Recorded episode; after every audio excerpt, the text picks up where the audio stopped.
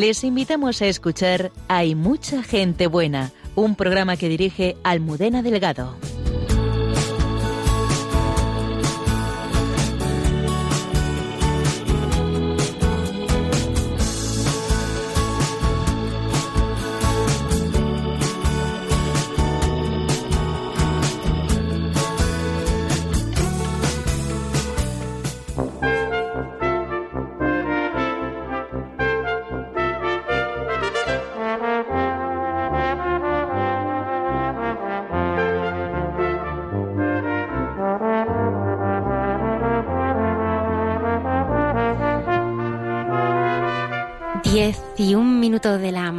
Bienvenidos.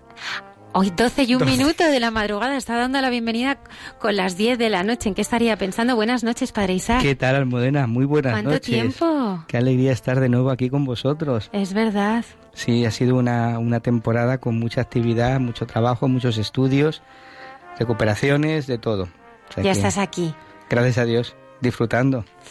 María Dolores Álvarez, buenas noches. Hola, buenas noches. ¿Cómo estás? Muy bien, muy contenta de acompañaros, agradecida de estar aquí como siempre.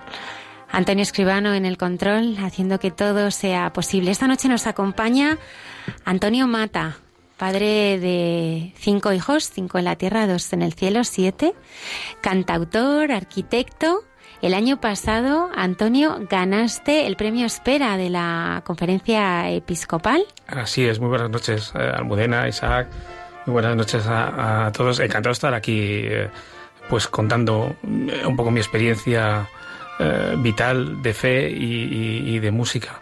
Así que, pues sí, cinco hijos, dos en el cielo, arquitecto, músico, padre, bueno, casi una especie de tipo renacentista, ¿no? Que he dedicado a mil cosas a la vez, pero bueno. María Dolores, esta noche también tenemos a Javier. Sí, nos acompaña Javier Díaz Vega, él es psicólogo, tiene 32 años, es de Getafe, está casado hace ocho meses con Susana y él ha visto madurar su vida de fe a través de una experiencia muy, muy dura que después nos contará. Saludamos también a los habituales colaboradores de este programa, el padre Alberto Rollo, la hermana Carmen Pérez y el padre eh, Miguel Márquez. Esta noche os esperamos aquí en Mucha Gente Buena.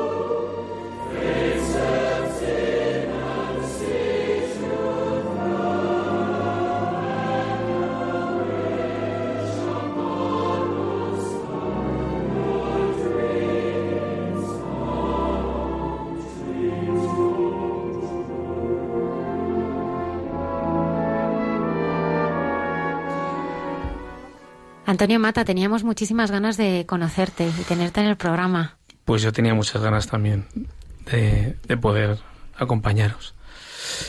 Me ha hecho pues mucha ilusión vuestra vuestra convocatoria y, el poder dar testimonio una vez más de pues eso de, la fe a través de la música. así que encantado, estoy a vuestra disposición. De pequeño tenías órgano, lo tocabas. De pequeño tenía un órgano, sí, sí, sí. Eh, bueno, todo empezó con un, un, órgano de juguete de una, de, que, una marca que se llamaba Sonitoy. Una cosa que vosotros no os podéis acordar, si posible os acordéis, porque no estabais todavía aquí cuando sois demasiado jóvenes. Y, y, a partir de ahí, pues eh, nació una, una afición y unas clases eh, particulares o unas extraescolares en el, en el colegio. Y, eh, pero al final lo que te enseñan en el colegio está muy bien, pero tú luego te encierras en casa y te pones a, a probar con las canciones de Billy Joel o de la Electric Light Orchestra.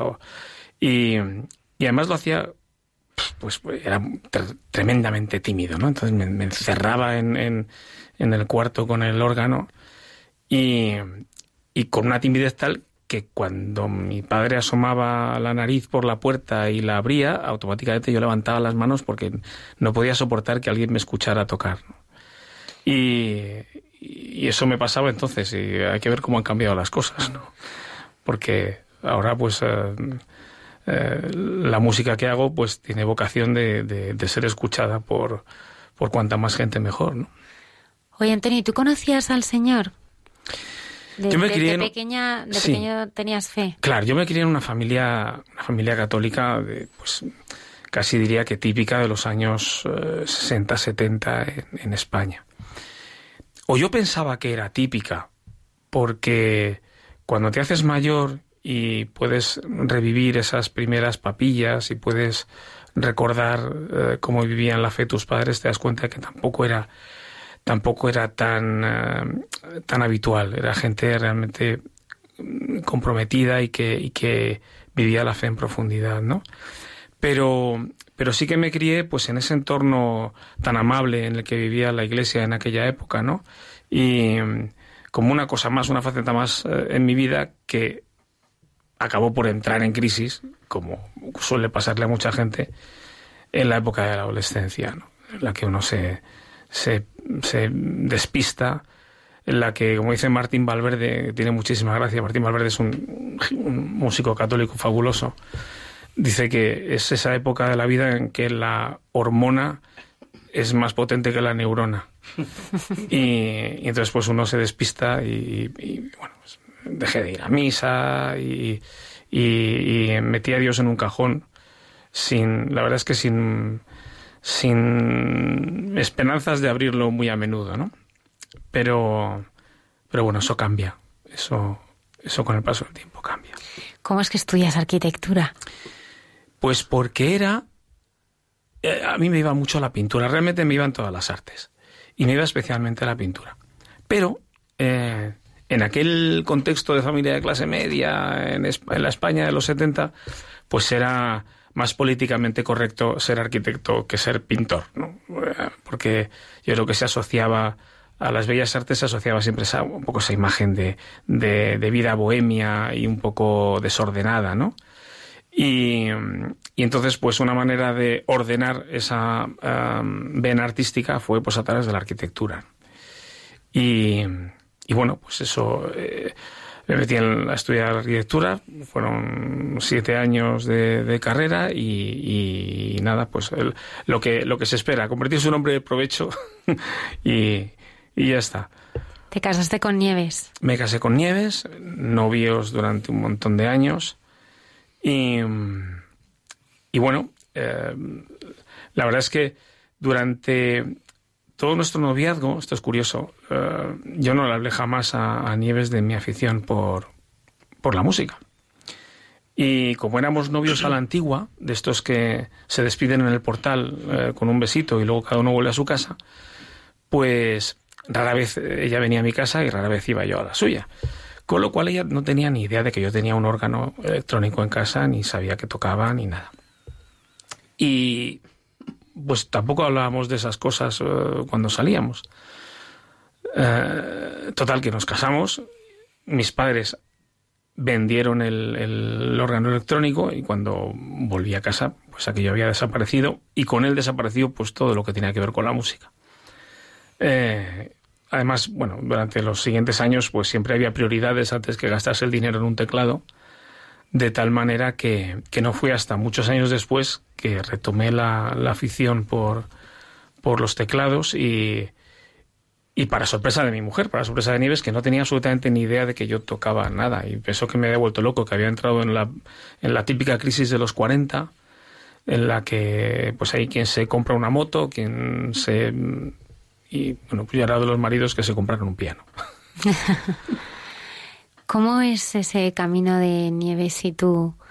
Eh, ese camino de, fe que vais, que vais recorriendo. ¿Cómo vivíais la fe en vuestro matrimonio, con vuestros pues, hijos? Mm, buena pregunta.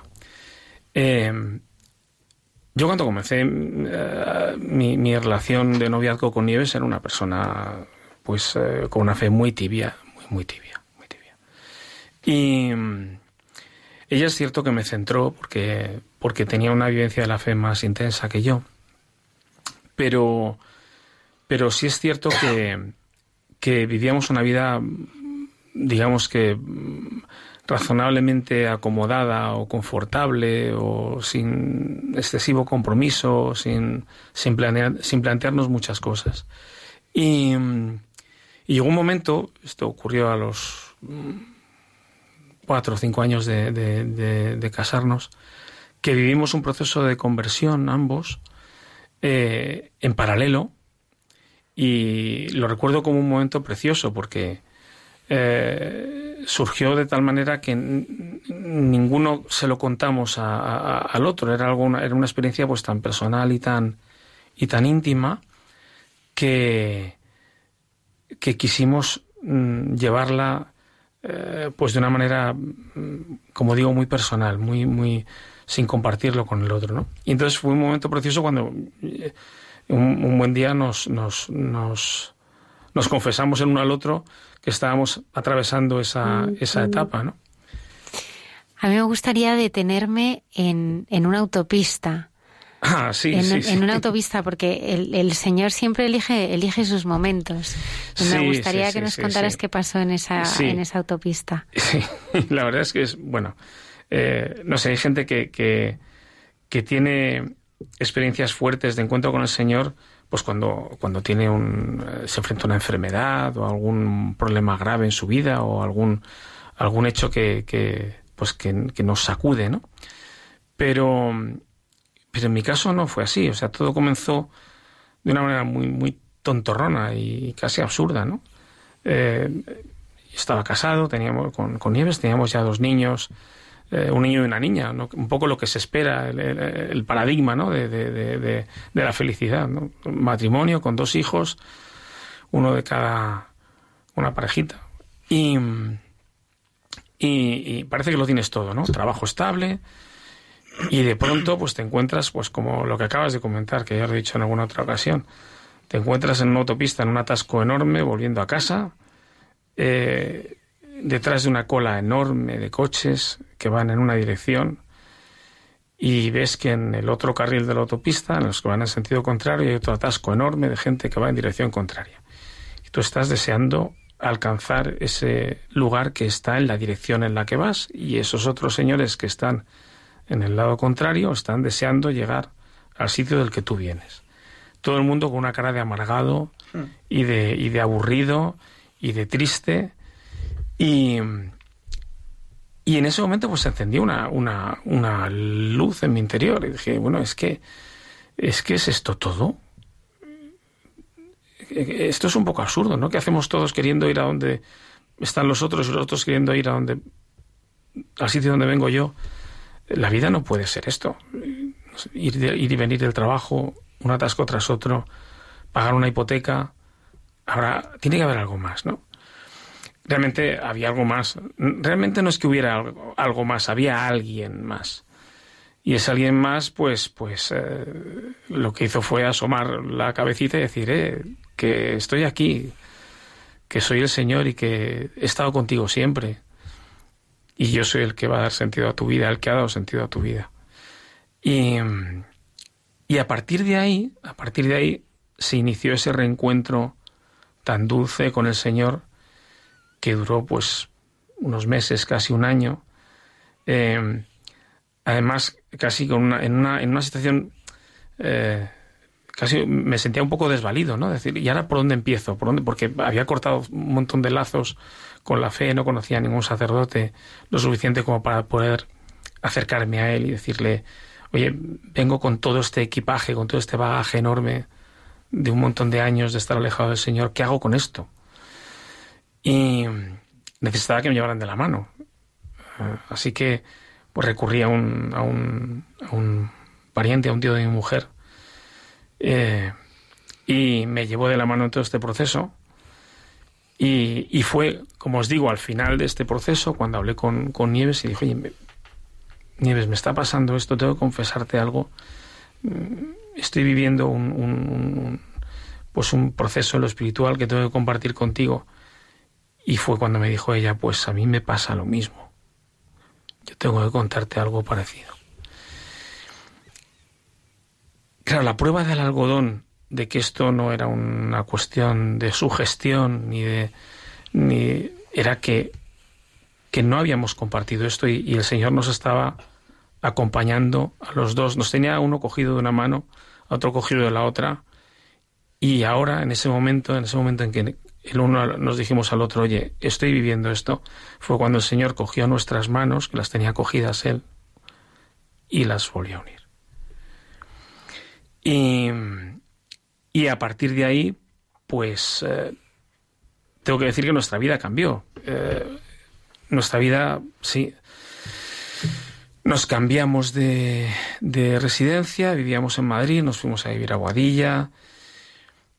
Eh, Nieves quedó embarazada de nuestro tercer hijo, con lo cual ya se rompió esa especie de, de armonía absurda de la parejita y vino una especie de tormenta maravillosa que nos ha acompañado ahora estos años con, con estos hijos que, que, tenemos, estos tres hijos más que tenemos. Y, como digo, nos cambiamos de piso, nos eh, Nieves, eh, tuvimos nuestro tercer hijo, perdimos nuestros dos trabajos. ¿Perdisteis vuestros trabajos? Sí, sí, sí, sí. Sí, y ahora lo, claro, lo, cuando, cuando eres capaz de ver las cosas en retrospectiva y te das cuenta de, eh, y, tienes además, o consigues tener un poco esa mirada, esa mirada desde lo alto, ¿no? Esa mirada trascendente, te das cuenta de que, de que, de que todo esto fue un camino que nos preparó el Señor. Porque muy probablemente si hubiéramos seguido nuestros, los trabajos que teníamos, no hubiéramos uh, sacado adelante la, familia, que hemos sacado ahora. Y claro, cuando esas cosas pasan, lo ves todo ne negro, ¿no? Negrísimo, ¿no? Y, no encuentras luz por ningún lado, pero pero bueno eh, eh, al final surgen esas palabras de hecho yo sé de quién me he fiado ¿no? y, y como el Señor no se deja ganar en generosidad pues salimos adelante y fuimos sobreviviendo con distintos trabajos uh, nos metimos a empezamos a trabajar como autónomos bueno no sé, la verdad es que si uno lo para pensar, para pensarlo, tampoco fue una vida, es una vida tan espectacular y tan, no, creo que tengamos nada que aportar en cuanto a nuestra experiencia de, de, de, no sé, de grandes acontecimientos. Estos, yo creo que estos avatares son normales en cualquier familia, o sea, el perder un trabajo, el conseguir otro y demás. Pero sí es cierto que en aquel momento, no sé, vimos que, eh, o entendimos que el Señor quería que soltáramos amarras y que, que, dejáramos un poco atrás nuestra vida anterior. Y cuando digo nuestra vida anterior es un poco toda nuestra vida anterior. Y nos agarráramos a Él. Ahora en, en una faceta que Nieves y tú disfrutáis un montón, que son los cursillos prematrimoniales.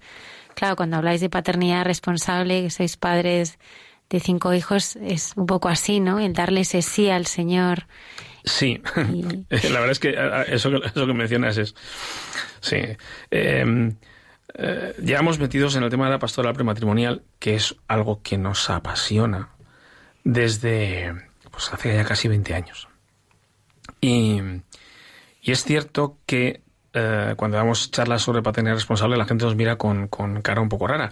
Pero tenemos que decir en nuestro descargo que hay otros compañeros nuestros en los mismos cursillos en el Cristo de la Misericordia, que es donde nos organizamos nosotros los cursillos, que tienen más hijos que nosotros, con lo cual eh, pues estamos un poco a salvo de, que nos miren eh, de que nos miren raro, ¿no? De todas maneras sí que es difícil, sí que a veces se sorprende, ¿no? La gente eh, se sorprende porque hay un concepto sobre la paternidad responsable que tiene el mundo y otro concepto que es el que tenemos nosotros, los que no, los que estamos en el mundo pero no somos del mundo. Que que es, una, que es realmente la paternidad responsable. Los demás lo que piensan es en la paternidad confortable, que no es exactamente lo mismo. Tú eres la respuesta inesperada que ha llenado mi mundo, eres mi libertad, mi horizonte, mi destino. ¿Quién es? Bueno, eh, esto sale de, la canción que da título al, a mi primer álbum, que se titula Ya no puedo callar y que, y que nace de, de la experiencia del encuentro, del encuentro con el Señor, del encuentro con un Dios vivo. Eh, el ya no puedo callar realmente son palabras que están escritas en la portada del disco y que son una estrofa de una canción, pero realmente ese ya no puedo callar es un grito. Es un grito. Cuando cuando no se asoma a, la inmensidad de un Dios que se entrega por ti hasta la muerte y que te invita con Él a participar de la vida eterna, em, es imposible permanecer callado.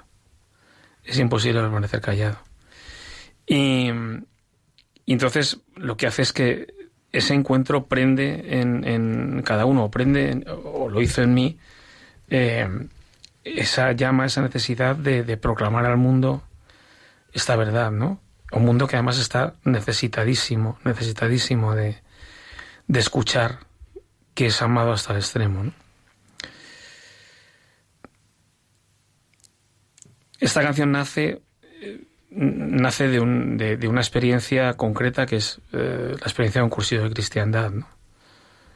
Em, que fue un momento también clave en, mi vida de fe, porque cuando he, hablado, estado hablando antes de mi conversión, eh, la verdad es que mm, sí, es mi, conversión hasta que de pronto pues vuelves a enfriarte y entonces necesitas volver a convertirte. O sea, uno, yo creo que tenemos que estar en un proceso de, permanente conversión porque, eh, porque si no, no avanzamos. Es, es como estar en una barca eh, contra la corriente de un río fortísimo y si no estás remando constantemente, eh, pues, pues la corriente te lleva, ¿no? Entonces, eh, ¿por, qué digo esto? Porque la experiencia del curso de cristiandad fue una, fue una nueva conversión, fue una renovación de, de, ese, de ese encuentro con el amor primero, ¿no? Y, y fue a raíz de ahí, de ese, de ese momento, cuando quizá fue, la, fue el momento en el que empecé a plantearme Mm, quizá como una posibilidad remota, pero, pero apareció por primera vez en el horizonte la idea de intentar evangelizar con la música. Me gustaría preguntarte, Antonio, eh, cuando uno va a, a, cursillos de cristiandad dice de colores, ¿no?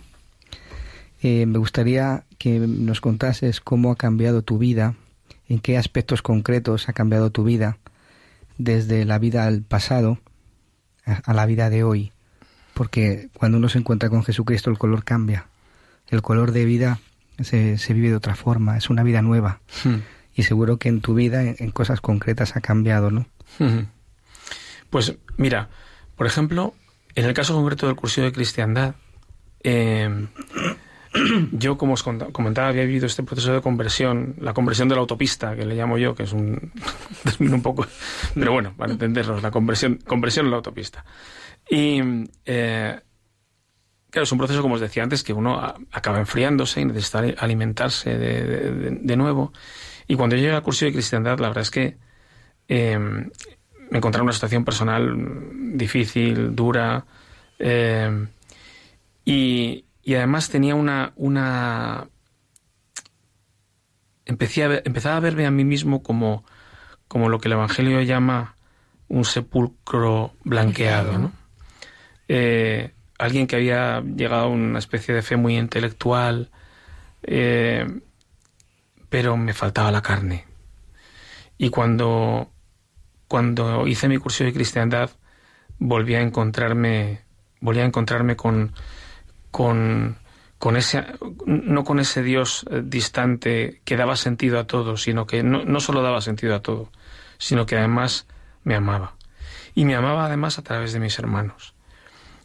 Porque la experiencia, yo creo que la experiencia más, más, más profunda del curso de cristiandad, por lo menos en mi caso, fue el encontrarme con una iglesia que no había conocido yo hasta ahora, hasta aquel momento.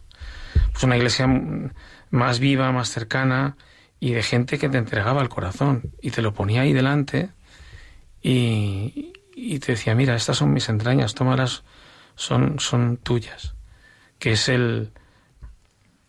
Yo creo que es uno de los mayores gestos de amor que puede hacer nadie, porque cuando, cuando nos mostramos vulnerables a otro, nos desnudamos de alguna manera, eh, le estamos diciendo, mira, no te tengo miedo y esto es todo lo que soy y, y, y como te quiero, pues no me importa que me hagas daño. Pues ese fue el tipo de, fe y de comunidad que encontré yo en Cursillos de Cristiandad. Antonio, ¿y en qué momento de tu conversión te descubres hijo de María?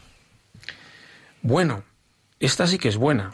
Esta pregunta sí que es buena, porque porque yo tengo que confesar que nunca me he sentido muy mariano.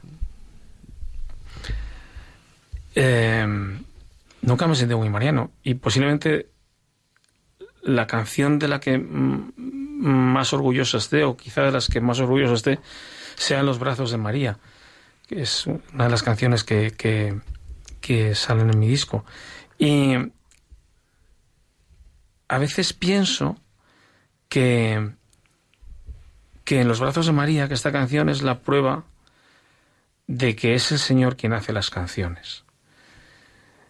¿Por qué es el Señor quien hace las canciones? Porque a un tipo tan poco mariano como yo, jamás se me habría ocurrido una canción como esa. Y además, estoy convencido que el Señor es tan bueno que a Él no le importa que le hagan canciones feas. Pero no, no permite. pero tú las haces preciosas. No, no, pero no permite que le hagan canciones feas a, su, madre. su madre. No permite que le hagan canciones feas a su madre.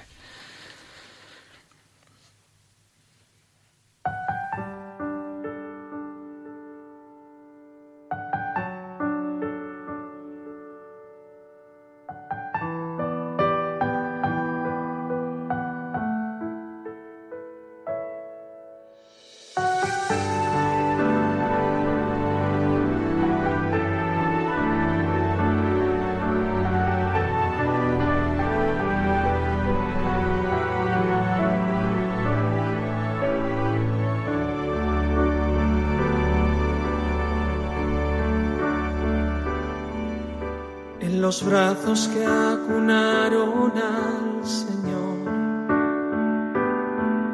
en las manos que curaron sus heridas, en los dedos que secaron su dolor. Ay, quiero estar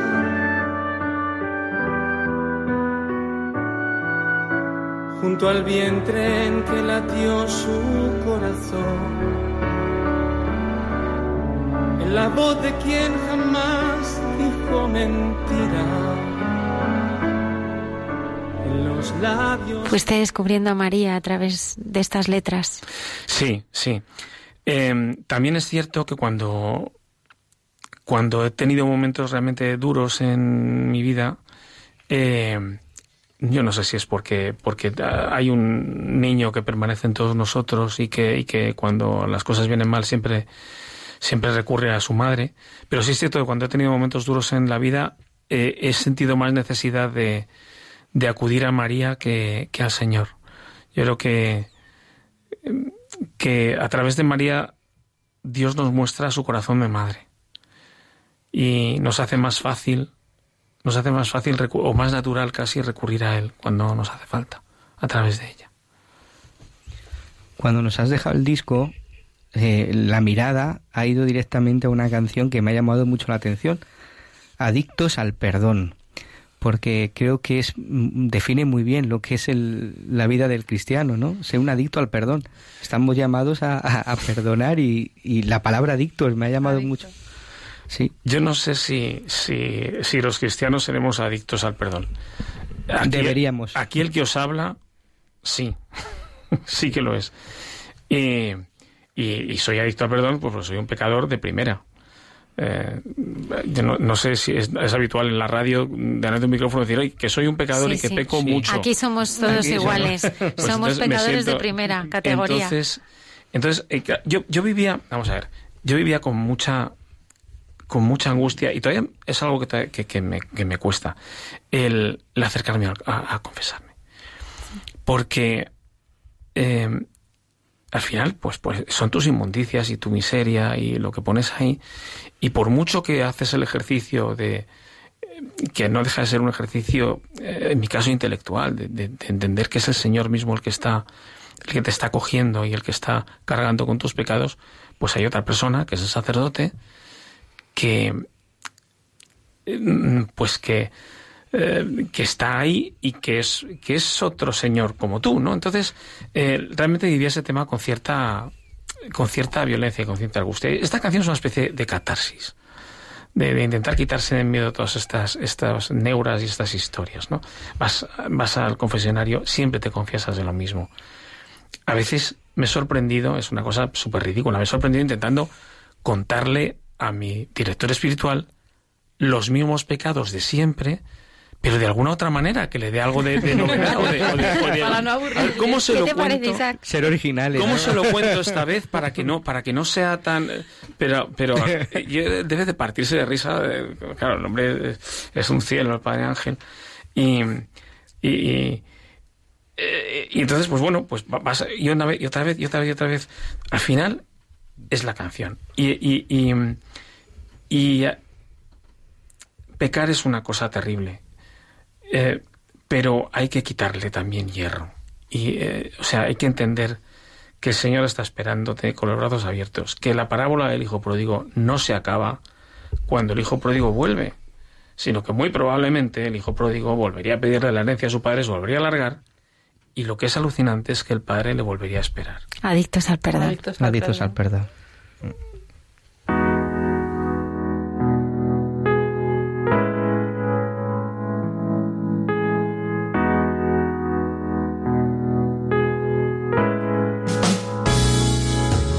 Mis amigos creen que soy un cara dura porque abuso de tu misericordia, porque acudo con frecuencia a la parroquia a contarle mis miserias a los curas. Mis amigos dicen que es hipocresía la rutina de pecar y confesarse, que no es serio volver a tropezarse. Con la misma piedra uno y otro día. Yo les digo que no se enteran de nada, que no somos supermanes que Dios eso lo sabe y que tras meter la pata tantas veces como cabe, Jesucristo nos rescata y del cielo nos da llave. Puede que sí, que tengan razón me haya convertido en un adicto al perdón. pero es que el mal me sienta fatal. Sentirse culpable es insoportable. Puede que sí, que tengan razón, pero es así como funciona el amor. Espera por siempre y olvida el dolor. Una y mil veces no guarda rencor. Si lo mereces y también si no. Sentirse culpable es insoportable. Qué piropo que te diga el sacerdote que eres adicto al perdón. Al fin y al cabo es un piropo. Bueno, a mí me, yo lo que creo es que eh, esto se presta a hacer una auditoría. No sé si, si es correcto lo que he dicho acerca, acerca, del perdón. Muy correcto. El perdón es el abrazo del Padre, ¿no? Es verdad que estamos llamados a perfeccionar cada día nuestro amor al Señor y tenemos que ir quitando pues esos obstáculos ¿no? que hay en el corazón, evidentemente. Eh, aquí pues no quiero decir que, tengamos que pecar libremente, ¿no? Tenemos siempre que eh, ir quitando del corazón aquello que nos impide ser felices. Pero es verdad que, que somos pecadores y que somos limitados y constantemente tenemos que rendirnos delante del Señor y decirle o me ayudas o yo no puedo. Hmm. Dios sin ti no puede hacer nada y tú sin Él tampoco. ¿Qué locura es esta? Tú que recoges las espinas de mis rosas. ¿Qué locura es esta que estás viviendo, Antonio? Bueno, de todo, de todas las canciones del disco y todas las canciones que he escrito, que hay como 20 o 30 canciones más, em, esta sí que puedo decir que soy yo abierto en canal.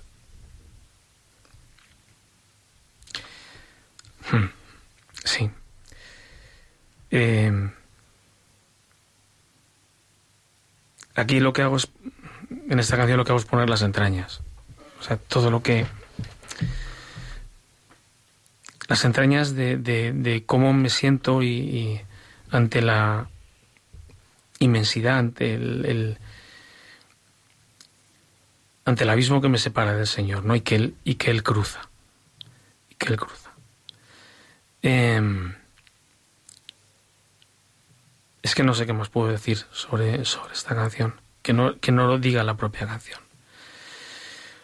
Mm.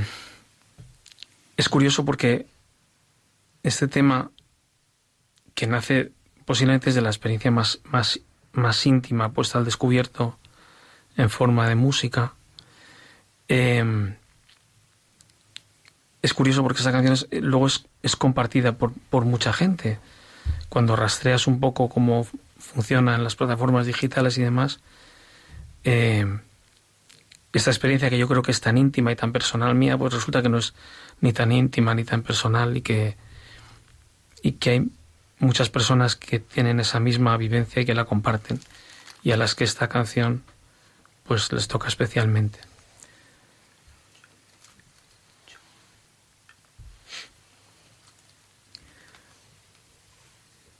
No sé qué más deciros. Es una locura, ¿eh? Hmm. El amor de Dios es una locura.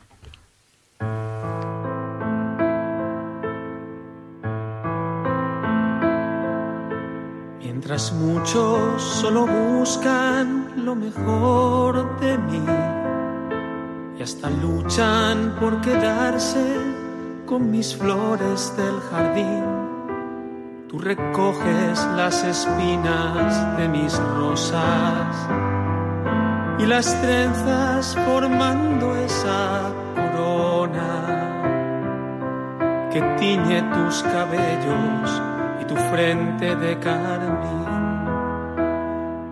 Mientras muchos se interesan por mis obras, por los logros y triunfos que alcancé gracias a ti, tú te quedas con mis clavos oxidados que atraviesan hoy las palmas de tus manos y aún presumes ante todos de que no te quise.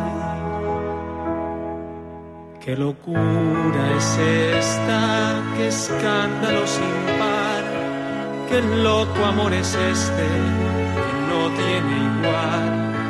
Qué indigna esta criatura que recibe la ternura de aquel que solo sabe amar. Qué misterio insondable, ¿qué más puedo decir? Qué amor incomparable que se entrega sin fin. Un Dios formidable que sufre y que muere por mí.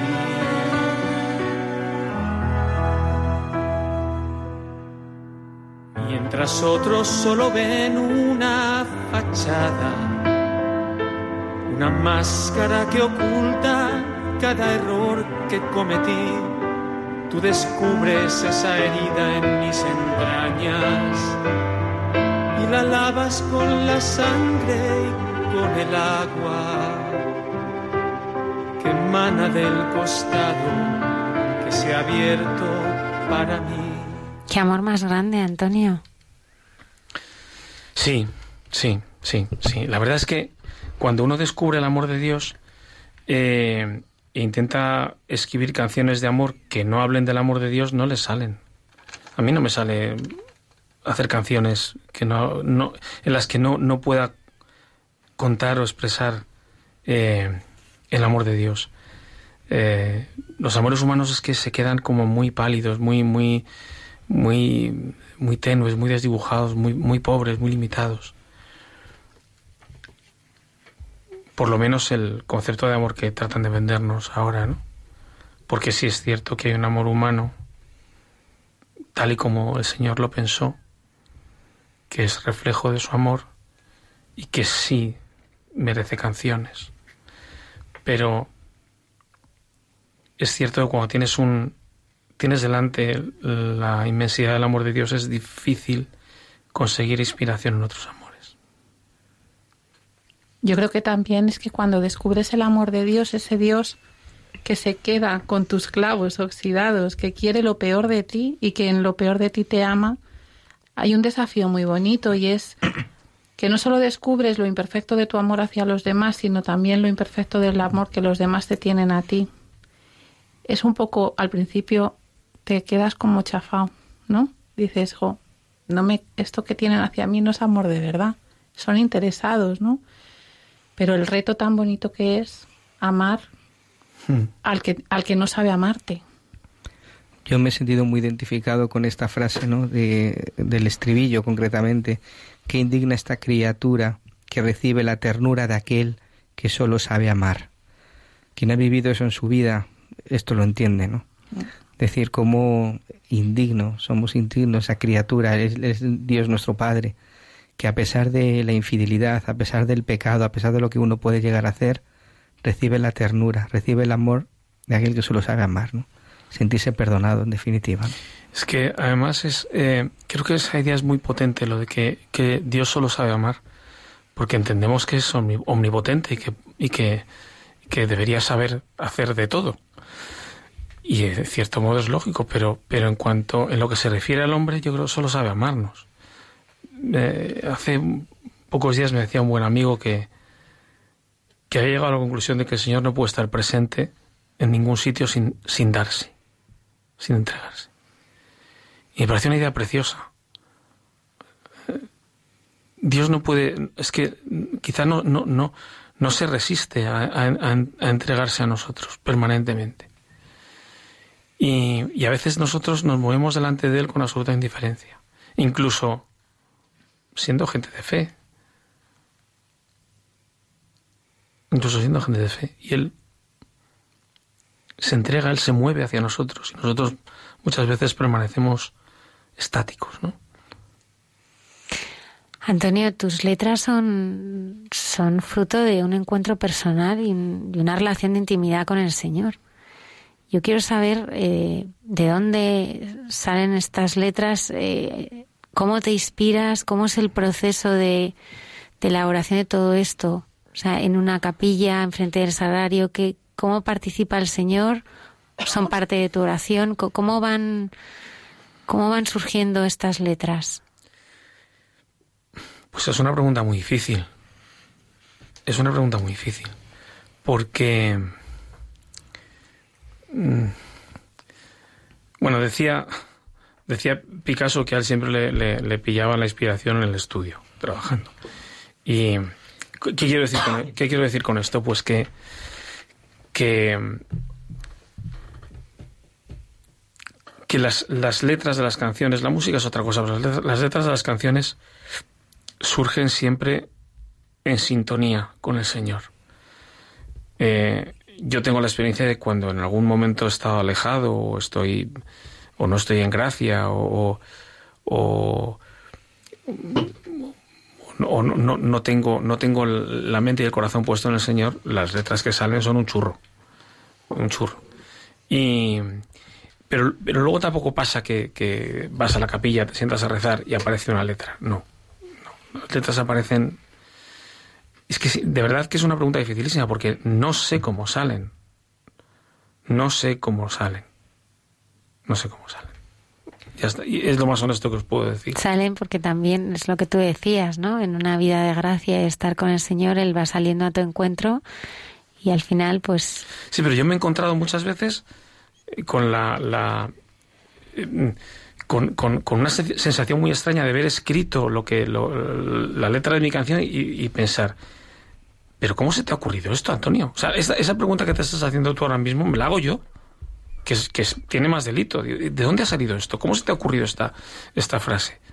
Pues no, no se pone y las cosas salen, sino que, que surgen. Por eso me reafirmo en que, en que no, son, no son obra mía. O sea, yo soy un mero instrumento. Tienes cinco hijos. Aquí, aquí sí, otros dos, sí. otros dos como mínimo tengo, tengo ya en el cielo. ¿Estás trabajando? Estoy trabajando. Una pregunta. ¿Quién es tu descanso? ¿Que ¿Quién es mi descanso? ¿Quién es tu descanso? ¿Dónde descansas tú? Ah, bueno. Yo, bien. Mi descanso, eh, mi descanso llegará porque yo creo que todavía no ha llegado. Yo creo que todavía no ha llegado. Eh, eh, aquí yo creo que en este mundo descansamos mm, pues mm, como buenamente se puede, pero el verdadero descanso llegará cuando nos encontremos finalmente con, con el Señor. ¿no? y además yo ya tengo unos añitos y, hombre, no es que esté deseando largarme de aquí, pero ya empieza, o sea, empieza, empieza, a mirar el cielo con otros ojos, ¿no? Eh, porque uno no se, no sé, a lo mejor con 20, con 30 años no se plantea eh, o no, ve las cosas como el final como muy cercano, ¿no? Yo tampoco lo veo muy cercano, pero, pero sí es cierto que ya alcanzas una madurez y dices, oye, pues el cielo a lo mejor mm, no vendría mal, yo no, no le haría ascos. Mm.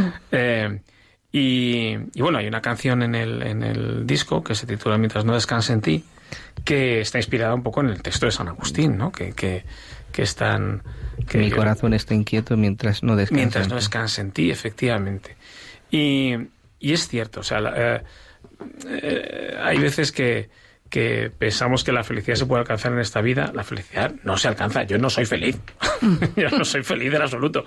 Eh, y no creo que nadie sea absolutamente feliz, porque eh, a cualquiera que le ofrezcan un aumento de sueldo seguro que lo coge. Y si fuera absolutamente feliz, no necesitaría un aumento de sueldo.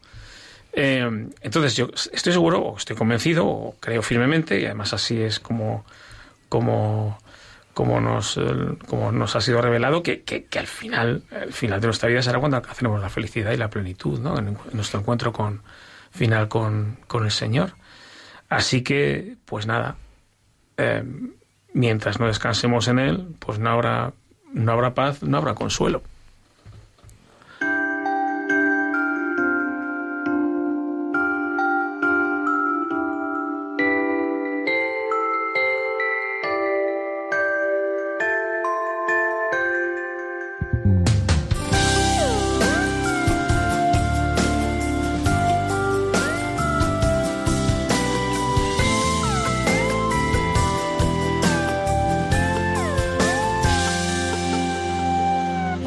No descanse en ti el camino que de andar. Es estrecho y pedregoso, solo encuentro oscuridad. Mientras no descanse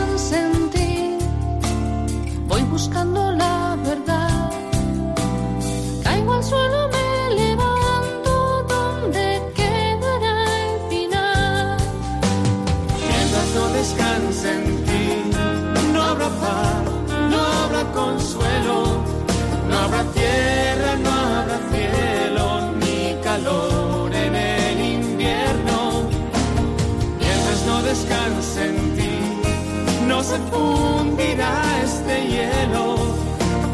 Mi corazón está inquieto mientras no, mientras no descanse en ti.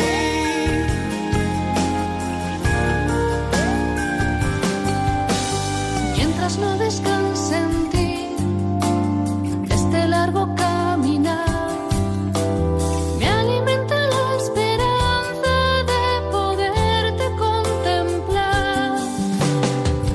No descanse en ti, no puedo alcanzar la paz. Solo vivo para amarte, no me importa nada más. Mientras no descanse en ti, no habrá paz, no habrá consuelo, no habrá tierra, no habrá cielo ni calor. Claro, yo me estaba preguntando, Antonio, te oímos cantar, pero ¿cómo empezó, cómo empezó tu, tu vocación a evangelizar a través de la, de la música? Pues de una manera muy tonta, ¿no? como estas cosas que una, una cosa lleva a la otra y a la otra y a la otra y a la otra y cuando quieres enterarte pues estás, estás liado pero, pero liado a tope. Pues em, la cosa empezó, como os he comentado antes, con este reencuentro con el teclado en, en plena crisis de los 40, eh, que mi mujer se pensó que me había vuelto loco y, y me entró el piano en casa.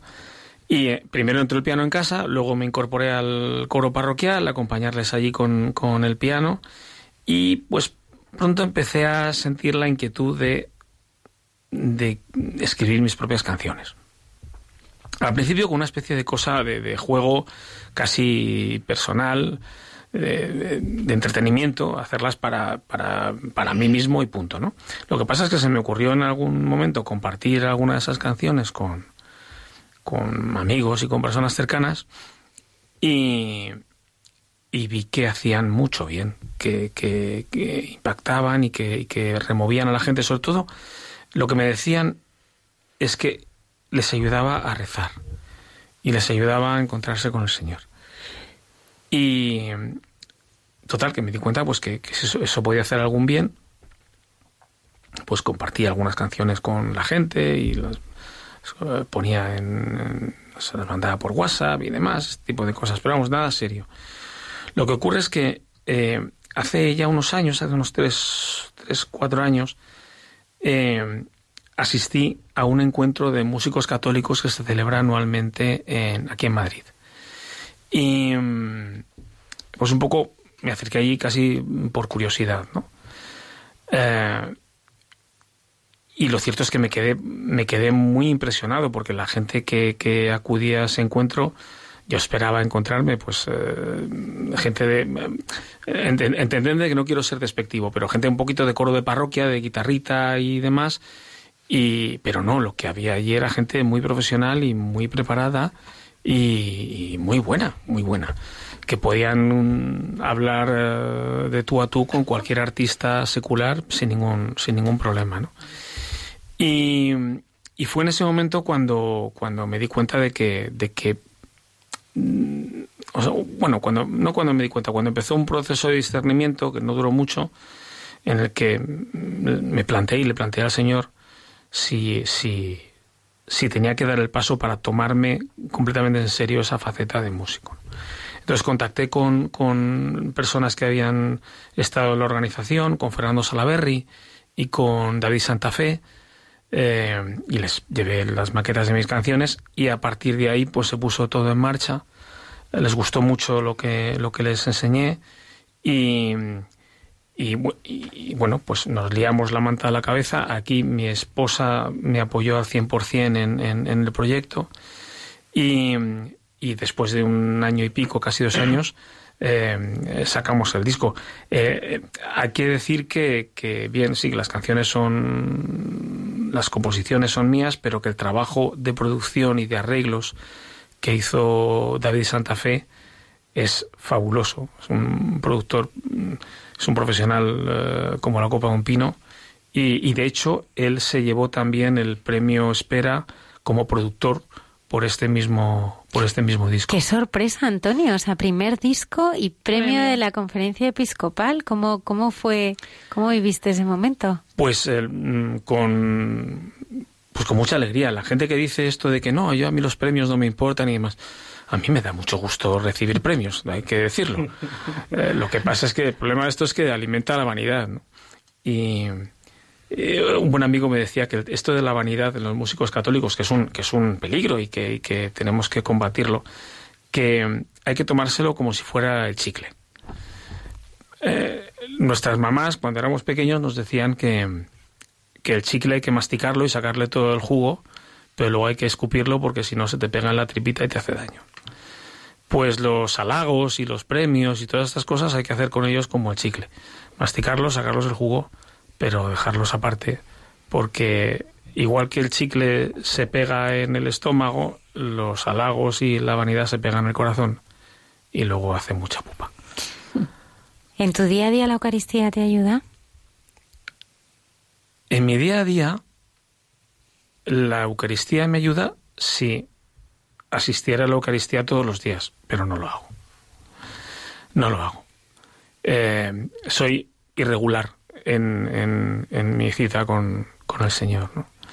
Eh, sí es cierto que me ayuda. Además, fijaros, tengo una experiencia muy, muy cercana, muy cercana, de menos de 48 horas, de una asistencia especial del Señor en la Eucaristía.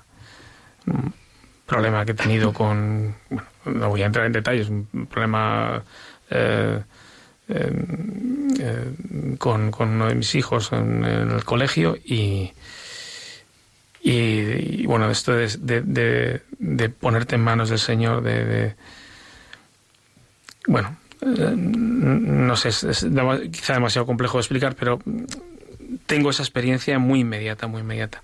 Lo que sí, lo que pasa es que a veces tenemos que alimentar la memoria, porque eh, que es un aliado, que es un aliado enorme de- en, en la vida de fe, porque a veces nos olvidamos de estas experiencias estupendas que tenemos de, encuentro con el Señor, o como, como el que he podido tener esto, eh, este- hace dos días con esta en esta, con esta asistencia especial de y, y- y- entonces si no alimentamos el recuerdo mm, pues eh, pues muchas veces nos olvidamos de que el Señor estuvo ahí que nos ayudó y que, y que nos puede volver a ayudar más adelante Tú has dedicado una canción a la Eucaristía, vamos a escucharla.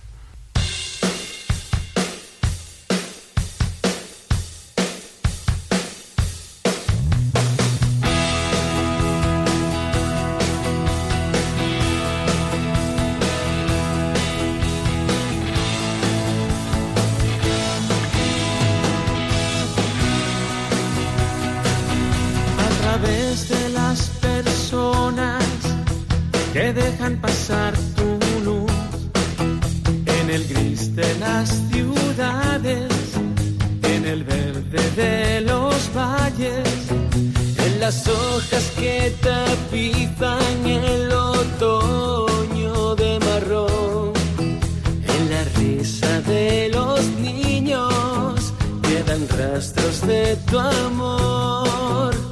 En todos esos lugares se te puede adivinar,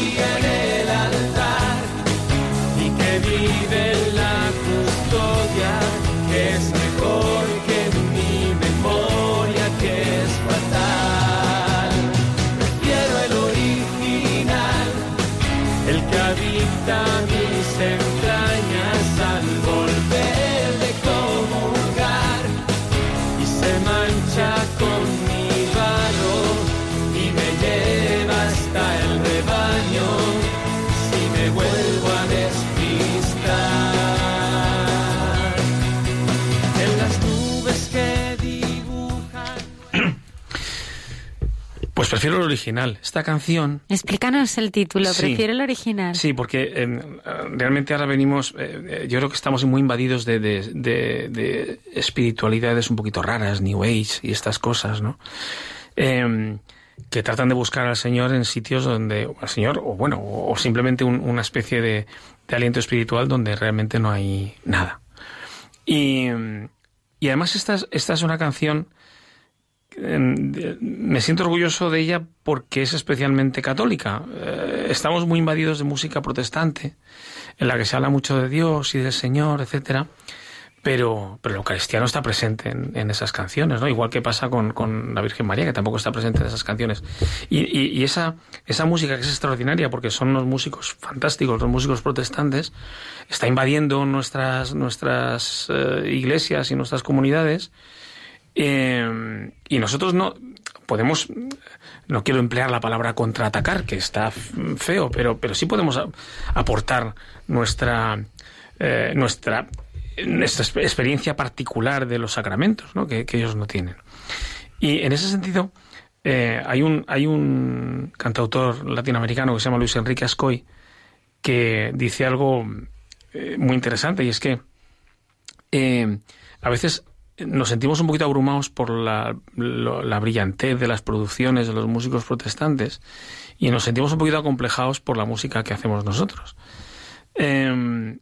Y él explicaba que los músicos protestantes, la música, la música protestante necesita, eh, como no tienen, no tienen la Eucaristía, pues para llenar sus actos necesitan apoyarse mucho en la música para poder eh, crear un clima de, de, cercanía con el Señor. Nosotros si queremos estar cerca del Señor, nos ponemos en una cola y nos lo comemos, literalmente. Cosa que no pueden, no pueden hacer ellos. Entonces, eh, por eso su música eh, pone tanto empeño en la música y, tanto empeño en las producciones y, nosotros, pues, al fin y al cabo, cuando tocamos en misa, si el protagonista es el Señor, nosotros estamos ahí un poquito para, para apoyar y ya está, ¿no? Em, pero eso no quiere decir que no se puedan intentar hacer cosas mm, bellas en música católica y además que hablen de nuestra, de nuestra realidad como católicos, que hablen de la Eucaristía, que hablen de la confesión, que hablen de la Virgen María, que hablen de, pues, de estas verdades que, pues, que se, se, pasan por alto en otras, en otras músicas. ¿A ti qué te gustaría que le pasara alguien que está escuchando una canción tuya? cosas buenas. Quizá que sintiera... Lo que pasa es que no, no sé si, si, a través de música se puede, se puede sentir eso. Sé que, sé que la gente se emociona, pero que, que se sintiera realmente amada que se sintiera realmente amada, con un amor que supera todo lo imaginable. Que se sintiera realmente amada por un amor que supera todo lo que puede imaginar. Hmm. Antonio, cuéntanos la historia de esa canción que nos habla de los niños que tienen tanta prisa que se nos cuelan por ah. llegar al recreo infinito. Sí, sí, sí, sí, sí. Bueno, eh, sí, ese es un, un, tema que compuse para el concierto de presentación del álbum que di hace un, un par de meses en, en Boadilla. Eh, y no, no, no, está en el disco, es una, una canción eh, que escribí porque eh, el, nuestro párroco Javier Sigris lleva desde hace muchos años acompañando a familias que han perdido un hijo pequeño pues por, culpa de la enfermedad o por tragedias de cualquier tipo. Y de hecho tiene un grupo de padres que, con los que se reúne eh, periódicamente y, que acompaña pues con, no sé, con actividades, con, con oración. Y, y, en alguna ocasión me, me, sugirió la idea de escribir alguna canción que llegara pues algo de consuelo y de esperanza a, a estas familias. ¿no? Y, y dicho eso, me, pues me, me, me, puse, me puse a ello. Yo no estoy muy acostumbrado a hacer canciones por encargo. Eh, porque, como he dicho, son cosas que nacen de, de, las entrañas y que son experiencias muy personales. Pero, bueno, está claro que esto debió ser un proyecto, como siempre, no mío, sino del Espíritu Santo, y, y surgió la, la canción. La canción se titula El Recreo Infinito. Pues sabes que cuando no sabes qué decir a alguien que está pasando por eso, viene fenomenal mandarle la canción, porque a veces no tenemos palabras de consuelo. Pues eh, gloria a Dios, que si, mm. si sirve, maravilloso, mm. fenomenal.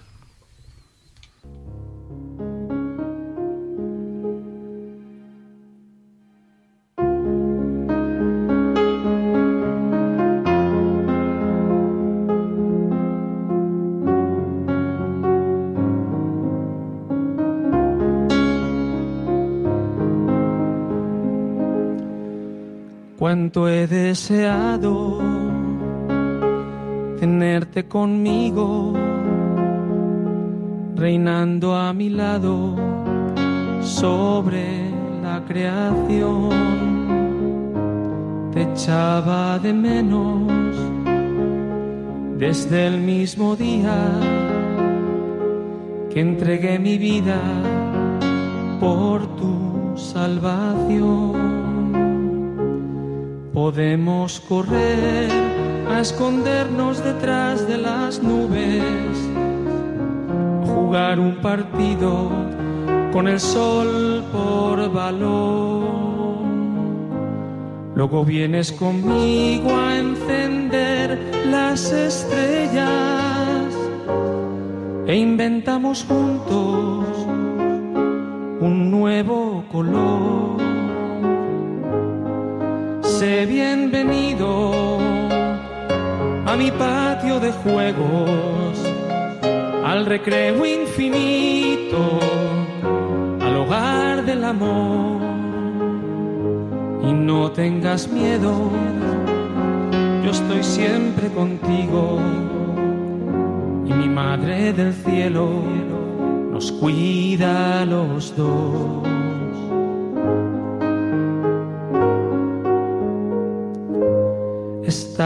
Estamos más cerca de lo que imaginan aquellos que un día te vieron marchar. Solo nos separa de quienes te aman el color del vino y el filo del pan. Haremos carreras sin tocar el suelo.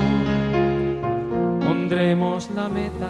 Antonio, cuando cumpliste 20 años con tu mujer, le hiciste un regalo, no podía ser otra cosa que una canción. Sí, sí, no podía ser otra cosa que una canción porque andábamos pelados de pasta. Así que era la manera más, más, eh, más fácil de salir airoso. Eh, no, ahora en serio, eh, sí, eh, eh, eh, empezaba a dar ya mis primeros pasitos en esto de la música y, y cómo no iba a hacerle una canción a, a mi mujer. Eh, entonces nos fuimos a un restaurante eh, y, y al final de la cena pues eh, yo le saqué una cajita mm, pequeñita, como un estuche, como, como parecía un joyero. Iba en- envuelto y ella se pensó que, que era pues que era una joyita o alguna un anillito, unos pendientes. Bueno, pues cuando abrió la caja, nos podéis imaginar la cara de desolación cuando se encontró que eran eran unos auriculares de los del AVE, de los que regalan en el AVE. Y, claro, puso una cara. Yo le dije, yo te, lo puedo explicar. Eh, entonces saqué el móvil, conecté los auriculares y le puse la canción y le gustó el regalo. He de confesar que le gustó el regalo. La- al, principio la impresión fue un poco, poco extraña, pero, pero le gustó. La canción se llama Vida entregada y, y bueno es una especie como de letanía de, de las de todo lo que supone para mí Nieves y, y de lo que supongo que supongo yo para ella también.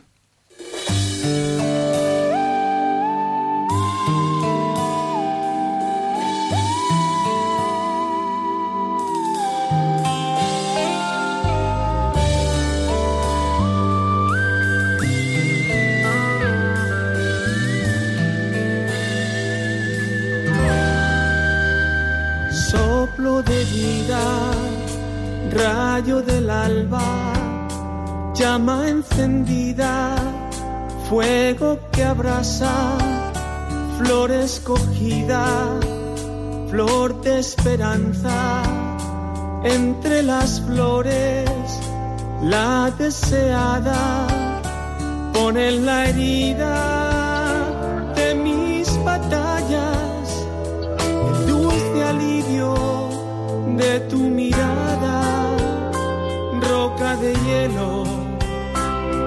lago de lava, caricia suave, beso del alma, mágica sombra que me acompaña, vida entregada.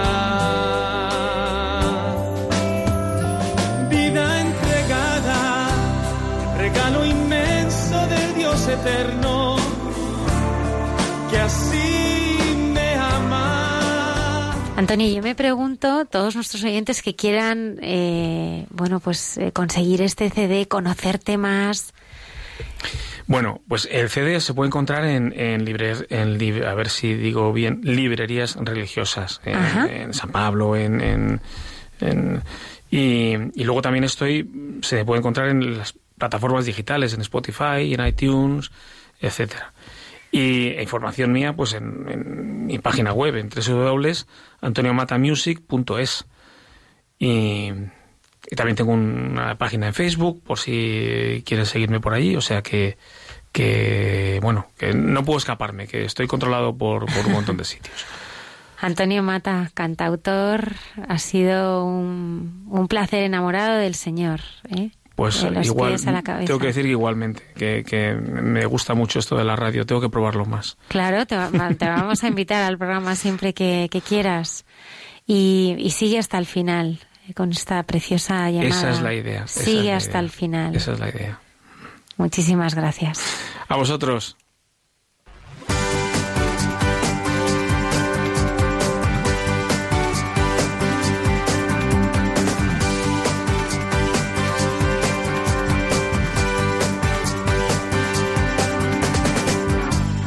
A los que siembran las semillas de la paz. Y a los que lloran por las flores marchitas, a los que claman por su libertad, mientras recuerdan sus causas perdidas a los que aman desde la verdad. Y a los que piensan que todo es mentira, a los que sueñan con surcar el mar. Y no se alejan jamás de la orilla. Ya no busqué.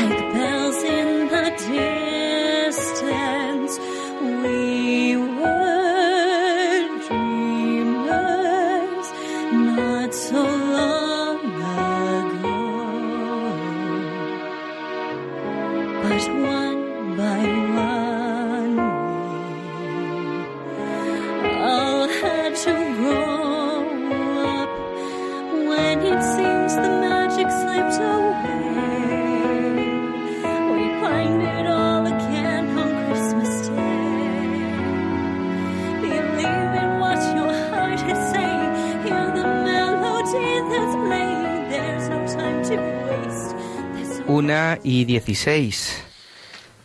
María, Cuéntame, se- padre. seguimos aquí en este programa. Hay Aquí mucha estamos. gente buena. Aquí nos has traído. Pues hoy nos acompaña Javier Díaz Vega. Él es psicólogo, tiene 32 años, está casado hace poquito, hace ocho meses con Susana, es de la diócesis de Getafe y nos va a contar una historia de maduración en la fe a través del sufrimiento. Hola Javier, ¿cómo estás? Buenas noches. Pues un poco acatarrado, lo siento. Bueno, como Eh, media España. Era inevitable. pero, pero muy bien, contento de estar aquí. Javier, tú eres hijo de la Iglesia desde siempre. Sí, eh, a los mes y pico de nacer eh, me bautizaron en, en la parroquia, en la Catedral de Getafe. Y, y bueno, siempre pues he estado cerca de, de la iglesia, ¿no? Sobre todo, sobre todo a través de, de la fe de mi madre. ¿Cómo vivíais la fe en casa cuando erais pequeños? Pues eh, mm, mi madre nos mandaba, vamos, íbamos a misa, siempre, siempre que podíamos subíamos al Cerro de los Ángeles y, y aunque nos quedásemos dormidos eh, de pequeños, ya de mayores no tanto, pues siempre, siempre nos, nos inculcaba el, el poder ir, ¿no? Y, y su interés sobre todo es era que después de la primera comunión, eh, la primera comunión no fuese la única comunión, ¿no? sino que hubiese, hubiese un crecimiento después, ¿no? ¿No tuviste la típica crisis adolescente? Bueno, tuve muchas. Lo que pasa es que las tuve, gracias a Dios, dentro de la iglesia. Y, y eso es algo que, pues, que le agradezco mucho, pues, a mi madre y a, y a tanta gente buena, que porque hay mucha, Mm. Que, pues, que me pudo acompañar y con la que pude vivir, pues, esos momentos de la, de mi adolescencia que, que fueron, pues, curiosos. Complicados. Sí, sí, sí. ¿Y cómo es que tu vida da un vuelco? ¿Qué pasa? Pues, bueno, mi madre em, padecía depresión desde, desde hace muchísimos años y, y en 2009 eh, pues se suicida. Y, y bueno, la verdad es que fue, fue un cambio brutal en, en nuestra vida. De la noche a la mañana, me gusta decirlo porque fue literal, ¿no? Fue, fue por la noche. Y, y bueno, fundamentalmente te, te descompone, porque es verdad que yo, pues, estudiando psicología, pues, pues bueno, hay de todo, ¿no? dentro de, eh, dentro de la, la idea del hombre y la idea de Dios, y, tenía pues mis dudas de fe, ¿no? Mm, intentaba pues buscar respuestas, respuestas antropológicas, respuestas desde la teología, eh, cosas como muy para, para dar razón de mi esperanza. Pero, pero mi esperanza eh, también murió aquel día, ¿no? Y, y tenía que esperar eh, contra toda esperanza pues el sentido que de aquello que estaba pasando y que no entendía porque además yo siempre lo cuento así y es algo que pues los que hemos vivido de cerca la experiencia del suicidio tenemos presente y es que es que no tiene explicación. Puedes decir eh, maldito cáncer o maldito accidente de tráfico pero es, eh, es un silencio no es solo el tema del tabú que también es una cuestión importante en este en este ámbito sino que es un silencio interior que, que es un vacío, ¿no? Y, y la verdad es que con el paso del tiempo, pues, y, y gracias, muchísimas gracias a Dios, pues he ido entendiendo muchas cosas. Precisamente esta experiencia, Javier, de, de dolor, no te separó de Dios. No. Porque fíjate que cuando uno se topa con esta con ese tipo de realidades, ya sea un, un cáncer, ya sea un suicidio, como tú dices, lo primero es siempre rebelarnos con, contra Dios, culpar a Dios, ¿no? ¿Qué has hecho? ¿Por qué esto, no? Sin embargo, tú nos dices que, que esto en vez de eh, separarte de Dios te acercó mucho más. ¿Cómo fue eso? Es una gracia. Es que no es, no es mérito mío, porque, porque yo soy de rebelarme y, y de tomarme las cosas a veces como de una forma muy visceral, ¿no? Está mi mujer delante, así que ya lo sabe perfectamente. Luego le preguntáis.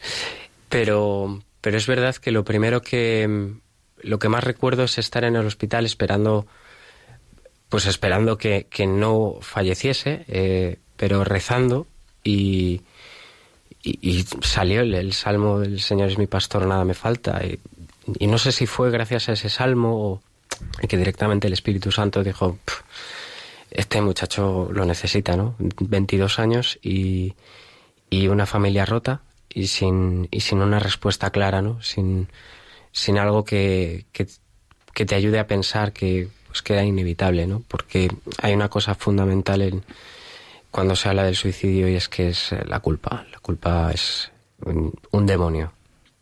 Otro. Porque. Y, y fue sobre todo eso, el no revelarse, sobre todo en el sentido de que aunque hubiese rabia y, e incomprensión hacia pues hacia lo que había pasado, hacia mi madre, hacia, hacia Dios, no, no dejar que eso eh, hiciese herida, ¿no? Raspa porque es que te lo, te lo encuentras de golpe, ¿no?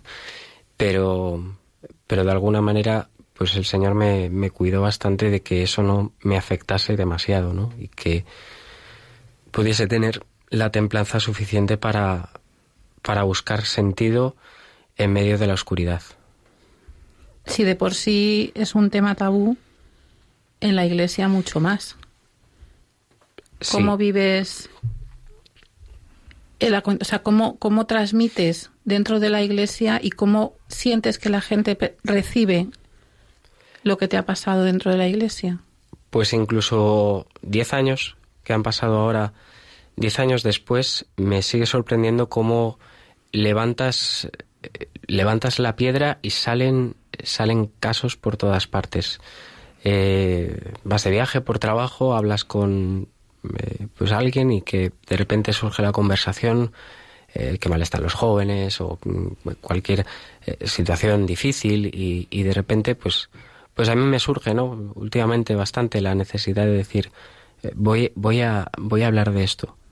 Y, te encuentras con gente que lo ha vivido de cerca eh, que no que lo vive con no solo con un dolor sino con una tensión de no poder contarlo por la vergüenza que supone por el hecho de de gente que incluso dices cómo esta persona ha podido hacer esto, ¿no? Porque no, no lo entendemos. Y, y a veces incluso dentro de la iglesia eh, tenemos una cierta tentación de decir, bueno, es que la gente se suicida porque él- le falta a Dios y le falta esperanza y es un diagnóstico tan fácil y además Erróneo. tan erróneo que, que, que hace daño y Hmm. que hace mucho daño porque claro ya no es solo el tener que decir pues mira eh, el, el suicidio es algo grave pero el Señor aparte de eternamente misericordioso eh, sabe juzgar perfectamente dónde está la voluntad de las personas y cómo la enfermedad mental lo daña ¿no? pero aparte de eso el, el hecho de, de no poder explicarlo a mucha gente le pues le tapa tapa todo esto no y al final pues en, los últimos tiempos estoy viendo como, como es tan necesario no solo aclarar algunas cosas que, que culturalmente hemos entendido o no hemos explicado bien y sobre todo intentar dar esperanza ¿no? hacia no solo personas que hemos vivido el, el, el suicidio de cerca, sino incluso de gente que, que lo ha intentado y que, que hoy en día sigue viva. Y cuando escuchas decir en la iglesia esta frase tan escandalosa al principio que el sufrimiento es un don de Dios, ¿cómo la escuchas ahora? Pues con mucha paz, porque el Señor sabe más. y, y cuánto nos tiene que enseñar todavía. Yo no paro de pensar que, que todo tiene una razón, incluso lo que no entendemos, y que Dios deja que no lo entendamos, porque si lo tenemos que entender en esta vida, y hay sufrimientos que al final entendemos en la vida, eh, es una gracia, y entonces es cuando podemos eh, dar gracias por ese sufrimiento. Y los que no, pues simple, la- nuestra esperanza es que, que será para mayor gloria de Dios y que la gloria de Dios es que el hombre viva, que decía San Ireneo. Miró al padre Isaac para su confirmación. pero, pero es verdad, ¿no? O sea, lo que más eh, llena de gozo el corazón de Dios es, es que seamos felices, ¿no? Y, cuando pues uno tiene que pues atravesar una cruz, sabe que pues que Dios no lo deja solo, que está precisamente ahí para para llamarte, para que tú lo abraces, para que lo busques. Y es verdad que es a veces un don muy difícil de entender. Y, y lo que nos falta es, es a veces humildad de decir, bueno, pues ahora no tengo por qué entenderlo. Te has encontrado con, con un Cristo y este crucificado. Eh, ¿Cómo es tu relación ahora con Él, con ese rostro sufriente, ¿no? Eh, ¿Cómo es, cómo Él ha llenado el vacío de- del corazón? Porque evidentemente cuando falla, cuando falta una madre, pues hay un vacío, ¿no? Que solamente Dios puede llenar. Pero ¿cómo lo ha llenado? Pues lo más fascinante de todo es que Jesús en la cruz me dio a su madre. Y aunque es verdad que, pues, pues como cualquier cristiano medio, pues le enseñan a rezar Padre Nuestro, Ave María, Rosario, etcétera, pero mi, mi relación con, con Dios en, en la cruz se, sobre todo, se volcó en, en la que más lo sufrió y la que más me podía enseñar a sufrir, que es su madre, ¿no? Y lo conté hace años en, otro contexto que, pues por la devoción al corazón de Jesús, ¿no? Es que el corazón de Jesús es un corazón de hijo y, y es un corazón de hijo de María y un corazón atravesado del dolor y de un dolor que redime. ¿Cómo, ¿Cómo puedo fijarme en la cruz si no es a través de la Virgen María? Si es precisamente la que también está al pie de mi cruz y la que ha estado en la cruz tan dolorosa de perder a una madre y ha estado en el resto de cruces, que vamos, que no es que precisamente solo haya tenido este hecho, ¿no? La cruz es alegría. Sí. Duele decirlo, ¿eh? Pero Sí, sí. la cruz es alegría cuando encuentras que tu sufrimiento puede dar esperanza a otros. Y es algo que, que Dios te permite ver. Yo supongo que no te lo permite ver demasiado para que no nos para que no nos lo creamos, pero mínimamente puedes admitir que, que tus sufrimientos continúan la obra redentora. ¿no? Sé si lo dice San Pablo en algún Sí. lugar. Además lo hemos estado hablando hace muy poquito. Yo creo que, fíjate, una cosa muy bonita que, que tú has dicho, ¿no? Eh, el, do- el sufrimiento llega a ser un don de tal forma que el hecho de que lo hayas vivido tú, que también lo dice San Pablo, ¿no? Hace que tú te puedas convertir en cireneos de otros. ¿Me explico? La, la gracia que tú recibes eh, de Dios en este momento que has recibido, eso te sirve a ti para que tú puedas ayudar a otros a, a vivir esa cruz, que es concretamente el, el- el suicidio, ¿no? Tanta gente tú puedes ser luz para ellos, ¿no? Darles la palabra de Dios, no la humana, que la humana no, no llena, ¿no? Sí, sí. Además, eh, en estos años, pues lo he experimentado como eh, no solo el, intentar mm, y el, abrazar el sufrimiento y, encontrar el sentido y, ser acompañado por, por, esa tercera maternidad que es, que es la iglesia a través de, tantísima gente, de mi mujer, eh, mi novia por aquel entonces, eh, a través de pues de tantos sacerdotes, de, de tantas tantos catequistas, tantos amigos. Solo eso también me ha ayudado mucho a que ahora en este en este tiempo, sobre todo en los últimos meses, pues haya encontrado, ¿no? El- pues una realidad que, que me, me latía en el corazón desde hacía tiempo, ¿no? Esto tiene que aparecer en mi vida en mi vida diaria, ¿no? Si, si yo tengo un testimonio que de vez en cuando lo, lo, lo saco y, y resulta que ayuda a un montón de gente, ¿por qué no lo hago más evidente? Porque suicidios hay cada año. Y, gente que ha pasado de cerca o, y que no encuentra explicación, pues una palabra de aliento.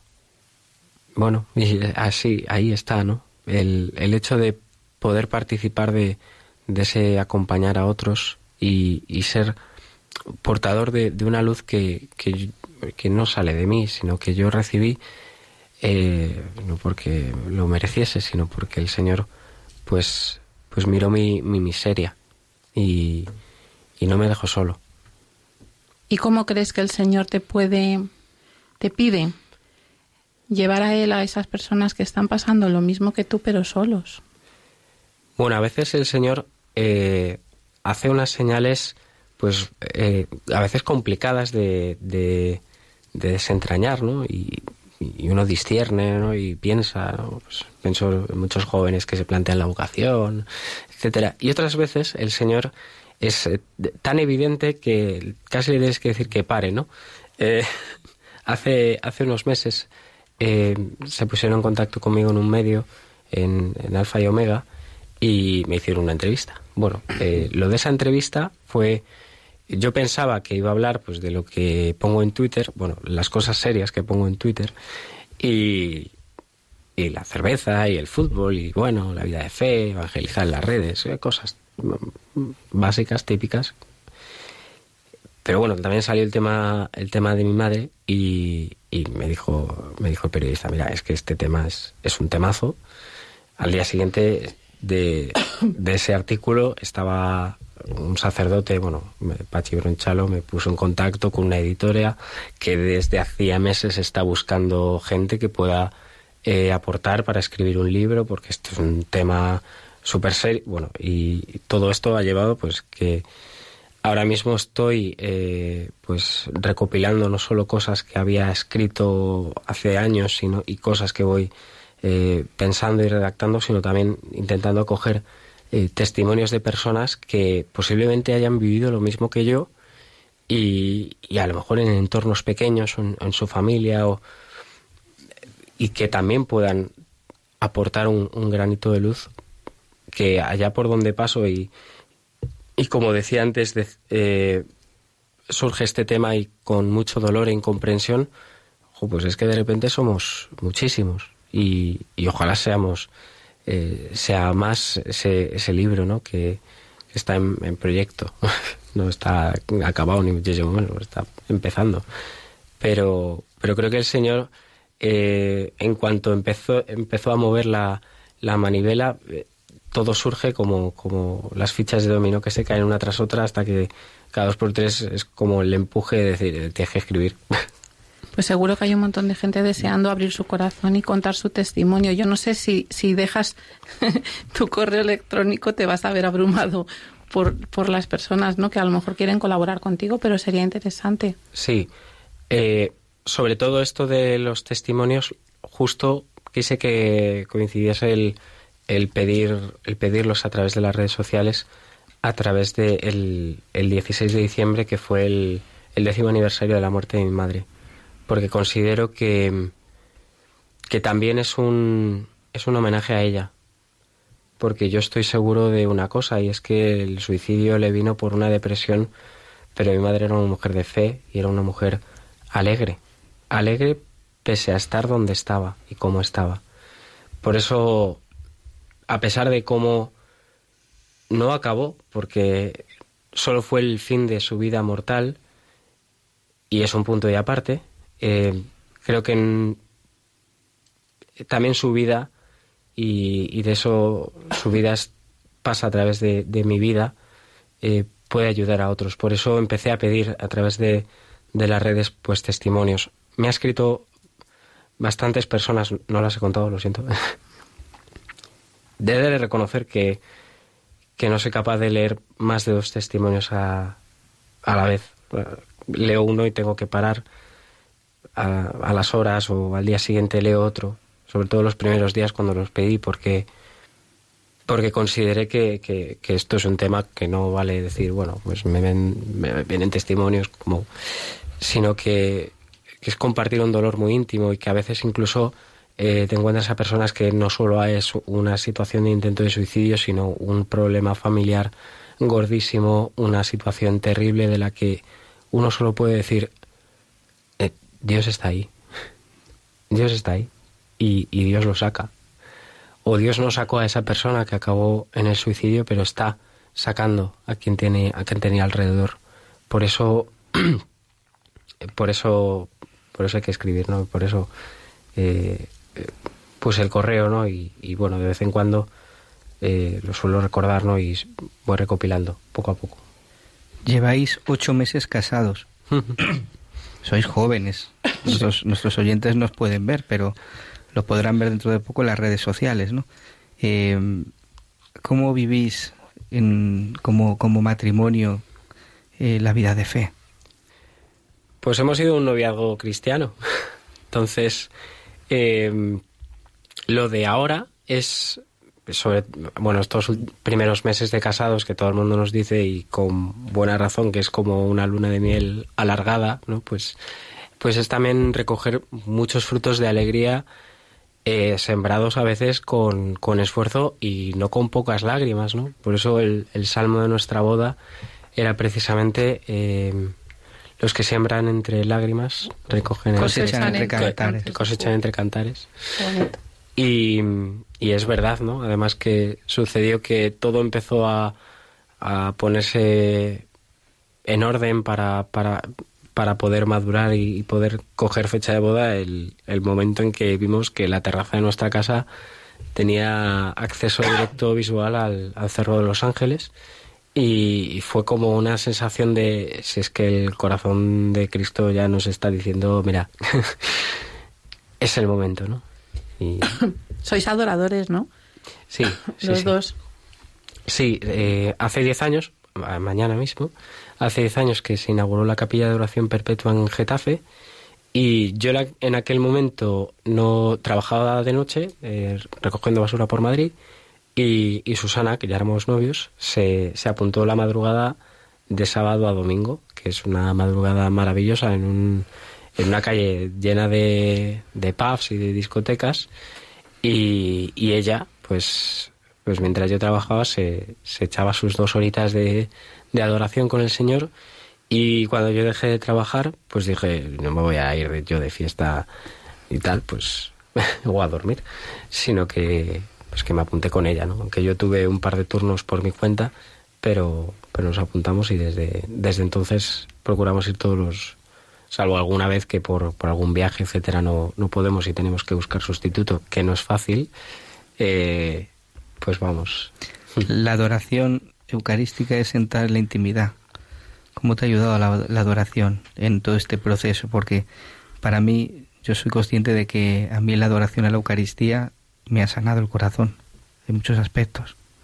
¿Cómo te ha ayudado a ti a sanar esas heridas? Pues sobre todo dejando que, que Dios lea tu vida. El, otro día me contaban un sacerdote en un retiro que, que había que repetir mucho este salmo, uno de tantos, porque es eterna su misericordia. Y en la adoración uno tiene oportunidad de, de entrar en intimidad, ¿no? De, de dejarse mirar, aunque a veces te despistes, te medio duermas, y es verdad, ¿no? Y, muchas veces a la capilla uno va con, con muchas cosas o, te piden muchas oraciones y, y, tienes que tener un momento de decir, espera, espera, espera, espera, Señor, estoy aquí, tú estás aquí, porque a veces también uno tiene la sensación de querer hacer muchas cosas y rezar muchas cosas y leer muchas cosas y, y a lo mejor Dios solo te pide que estés y que te dejes ¿Y cómo vives tu faceta de evangelizador en la red? Porque tienes muchos seguidores. Pues sobre todo con, con mucha naturalidad. Si procura, procurando ser yo mismo. Es verdad que todos en la mayor medida de lo posible pues, nos, queremos mostrar eh, lo mejor de nosotros mismos, ¿no? Y, y es verdad que también que últimamente pues hablo de algunas cosas, de otras evito evito temas, evito meterme en jardines. Cuestiones aparte, intento, intento sobre todo eh, tener una, una, mirada abierta y, poder hablar y tener mucha gente hablando de cosas muy diversas y, y, sobre todo muy atento, intento estar atento a la gente que pide oración, porque a veces incluso de personas que no te lo esperas, eh, de repente están necesitando de, de oración y nosotros los, los sábados por la tarde o por la noche, yo tuiteo, esta madrugada nos vamos a la capilla, si alguien necesita algo y te- me- nos llueven los mensajes. De hecho, confieso que cuando me viene el mensaje de por favor reza por mí, no sé qué, al día siguiente o a los tres días siguientes, porque a veces Twitter hace esta- estas cosas, yo me enfado por dentro voy diciendo, joder, ¿pero por qué? y, y- y rezo, claro, por esa persona, pero claro, me da corte decirle, es que fue el otro día. La verdad que, que conmueve eh, el testimonio que, que nos acabas de transmitir. Pero yo solamente creo que, que no es tanto tu obra, es la obra que Dios ha hecho en ti. Porque tú hay cosas que, que no puedes hacer por ti mismo si Dios no está ahí pendiente, ¿no? Y, y como a pesar de, del dolor, a pesar del sufrimiento, has dicho una cosa y has repetido muchas veces, Dios ha estado ahí, Dios ha estado a mi lado, Jesús me ha acompañado. ¿Mm? Y eso es lo que seguro que te ha llenado, te ha vuelto a llenar de esperanza. Te ha vuelto a devolver esa esperanza que, como decías al comienzo, dice que posiblemente, claro, uno la pierde, uno se revela y uno, pues eso, tiembla, como lo que pasaba en, los- en la, en la barca con los discípulos, ¿no? Señor, no te importa que nos hundamos. Pero, pero Dios estaba ahí, Dios ha sido tu luz, ha sido tu, tu fuerza, ¿no? Y me, me acordaba y le estaba diciendo a Laura Almudena, ¿no? Eh, una, un, en un testimonio que hubo en este programa a las Clarisas de Soria, que tanto te gustaba. Sí. Sí, Que- recordemos, eh, fue un Sor- testimonio con Sor Sor Asunción. Sor Asunción María, ¿no? Que nos hablaba de lo que era la oración, la adoración. Y cuando estabas hablando de, de la adoración, que decías que muchas veces te ponías ahí, a lo mejor sin hacer nada, pero era estar, ¿no?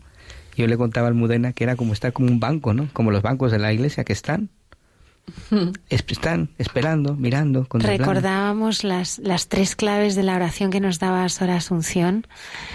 Eh, y nos decía que, que primero eh, era eh, ir al Señor como tú te encuentres, como tú estés. Eso es. De la manera que, que tú estés. Estás triste, estás enfadado, estás alegre, estás desgarrado.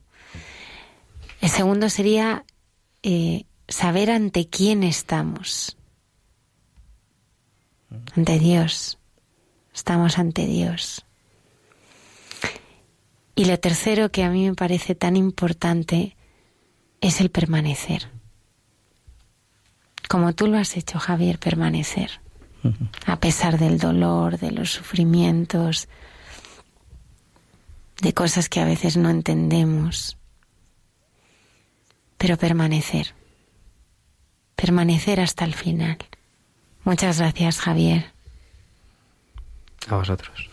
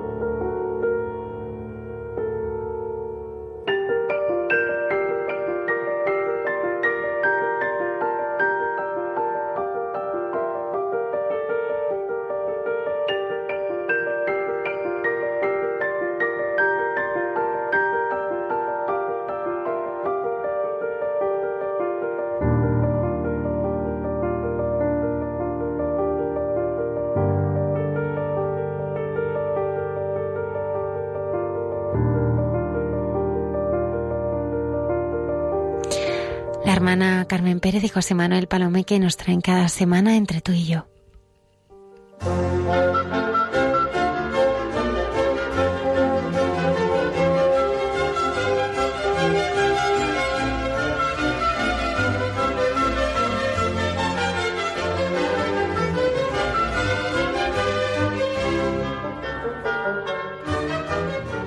Buenas noches, José Manuel. Bueno, y todos los oyentes y todo el equipo de Hay mucha gente buena y que tenemos estos minutos de intimidad entre José Manuel y yo.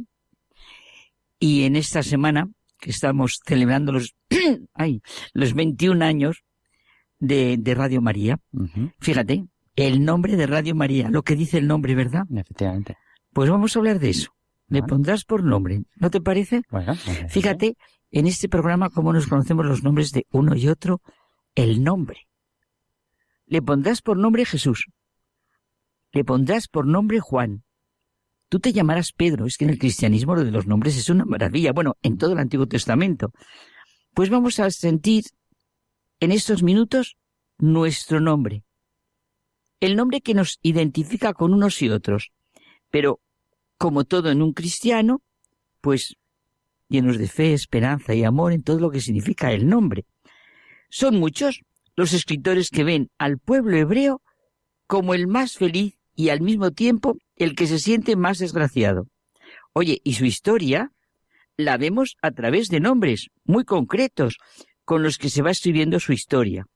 Hasta le ponen nombre a la primera pareja humana que consideran es el momento en el que el hombre es hombre, en el que el hombre y mujer ejercen su libertad. Me refiero, claro, a los primeros momentos, Adán y Eva. Es verdad que el nombre, el nombre te individualiza y te hace alguien distinto frente al resto. Y eso, mm, como sabemos, es muy importante. Y has dicho alguien que es precioso. Alguien. Claro. No algo. Claro, es que, es que la importancia que tiene el nombre va más allá de que el nombre sea más bonito o más feo. El nombre te hace alguien. Alguien. Y sentirte mirado por tu nombre y querido Porque fíjate por tu que nombre. cuando ves a un niño pequeño, ¿no? Y, y dicen, eh, ¡ay, qué niño más mono! Ya le has bautizado porque, claro, pasa de ser un niño mono a ser fulanito. Aunque yo Esa persona concreta. lo que me pasó aquí, pero yo necesito enseguida saber el nombre. Cuando vi a Jacobo, enseguida necesité decirle, ¿cómo te llamas? Bueno, decíamos que había empezado todo con Adán y Eva, que comienza la historia del Antiguo Testamento. De la alianza de Dios con el hombre, sabemos el nombre de sus hijos y de los hijos de sus hijos, y los pactos los establece Dios con nombres concretos. Noé, el segundo pacto, y con Abraham, que establece el tercer pacto, el más solemne, porque se pone de manifiesto la relación del hombre con un Dios personal, un Dios que está buscando al hombre, que le nombra. Fíjate que le pone Abraham. Ya no eres Abraham, serás Abraham. Esa es la conocidísima, bueno, expresión y vivencia de lo que es la fe de Abraham, que es la sabia de todo el Antiguo y Nuevo Testamento. Bueno, pues los nombres, Adán, Eva, Noé, Abraham, Sara, Isaac, Jacob, Moisés, Josué, David, el nombre, como decías tú, el que identifica a la persona, toda su historia, toda su vida. Dios se revela a Moisés con un nombre, como el Dios vivo. Yo soy el Dios de tus padres, el Dios de Abraham, el Dios de Isaac, el Dios de Jacob. Al mismo Moisés, Dios le revela su nombre misterioso. Yo soy el que soy. Nombre que fue sustituido ya en el Antiguo Testamento por el de Señor. Por eso en el Nuevo Testamento Jesús es llamado el Señor y aparece como verdadero Dios. Nos fijamos en la reverencia o irreverencia con la que puede decirse en el nombre de Dios, como decimos cotidianamente, santificado sea tu nombre.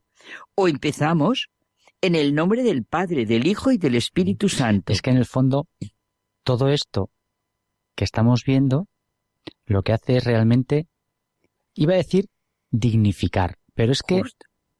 va más allá de la dignificación. el nombre no te dignifica, sino que te hace uno distinto a Dios, Eres ante único. Dios. Es decir, El tú y el yo. claro, El yo y el tú, es verdad. Como el diálogo con. En el nombre de Dios, el pueblo judío, criado, perdón, en medio de cultos y dioses locales, llega al amor de un Dios personal, al Padre único y universal. Este pueblo creó la más grande poesía del tiempo antiguo, como se expresa en los salmos, en los profetas Isaías, Jeremías, Daniel, por citar algunos. En la ternura de historias, como nos lo dicen los nombres de Samuel, Tobía, Esther, O en la fuerte y pasión del cantar de los cantares. sí, eh, el nombre por, el que se reconoce siempre al hijo, al amigo, al enemigo, al compañero de trabajo. Fíjate, incluso actuar en nombre de alguien, firmar en su nombre con toda la legalidad.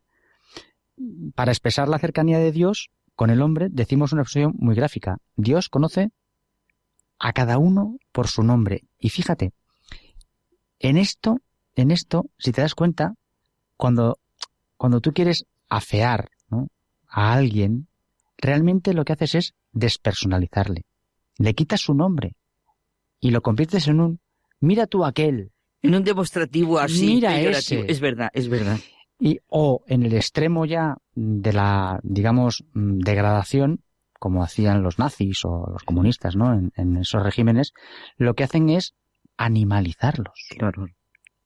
Claro, para los católicos tiene una gran importancia. Es el nombre que se le da al niño cuando se le bautiza. El católico recibe en la iglesia el nombre propio, preferiblemente de alguien que expresa su vinculación con la iglesia o de algo que expresa su vinculación con la iglesia. Qué bonito, ¿verdad? Sentir la presentación y que haya nombres como presentación, como visitación, como natividad. Es precioso todo el cristianismo en los nombres. Y se siente como el nombre de familia.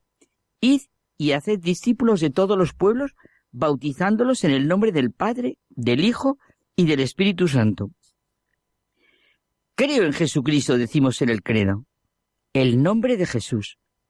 Nos dice el Catecismo de la Iglesia Católica. Jesús es el nombre dado por el ángel en el momento de la anunciación. Significa Dios salva. Claro. Expresa que- lo que tú decías, su identidad, Claro, es que su po- misión. podría haber dicho, no, pues mm, os anuncio que viene el Mesías, mm, que no tiene nombre, simplemente no, pero es Claro. que ni siquiera porque el nombre, el nombre es que efectivamente lo que hace es singulariza. singulariza completamente. El nombre de Jesús. Y cómo qué bonito es sentirnos mirados por nuestro nombre y pronunciar nuestro nombre. Por ejemplo, después de, de comulgar, sentir pronunciado nuestro nombre por Cristo Eucaristía, vamos. El camino de nuestra cercanía, de nuestro encuentro con Dios, es Cristo. Su nombre, su humanidad, toda su terrenalidad nos expresa la inmensa riqueza de la condición humana y nuestra gran capacidad. Fíjate, la ceremonia de la circuncisión. Jesús va a verter las primeras gotas de sangre como todo niño judío. Empieza la pequeñez de cada día, la sencilla vida diaria en la que después vivirá hasta aquello que llamamos su vida pública. Y el texto de Lucas es de lo más escueto. Cuando se cumplieron los ocho días para circuncidarle, se le dio el nombre de Jesús. Bueno, y tenemos que acabar. Sí. Pues oye, que desde nuestra condición humana sintamos lo que es el nombre, el nombre de Jesús Salvador, nuestro propio nombre, y ya, ya con decir esto es lo más humano. Fíjate, Jesús decid el Salvador. Es precioso. y demos la importancia que tiene al tener un nombre, que Ay, no es sí. simplemente una casualidad o un trámite, no. Tener un nombre nos singulariza ante los demás y ante Dios. Oye, y qué gracioso, perdón para acabar, pero me hace mucha gracia porque el otro día yo felicitaba a alguien, pero cada uno cuando le pone un nombre de un santo se identifica con el santo que le han Mm. puesto, o con, no digamos nada, con el nombre de María. ¿Cómo se identifica con la fiesta de María con la que se celebra el santo? Bueno, pues Vamos buenas noches y cada uno que sienta su nombre pronunciado por Dios.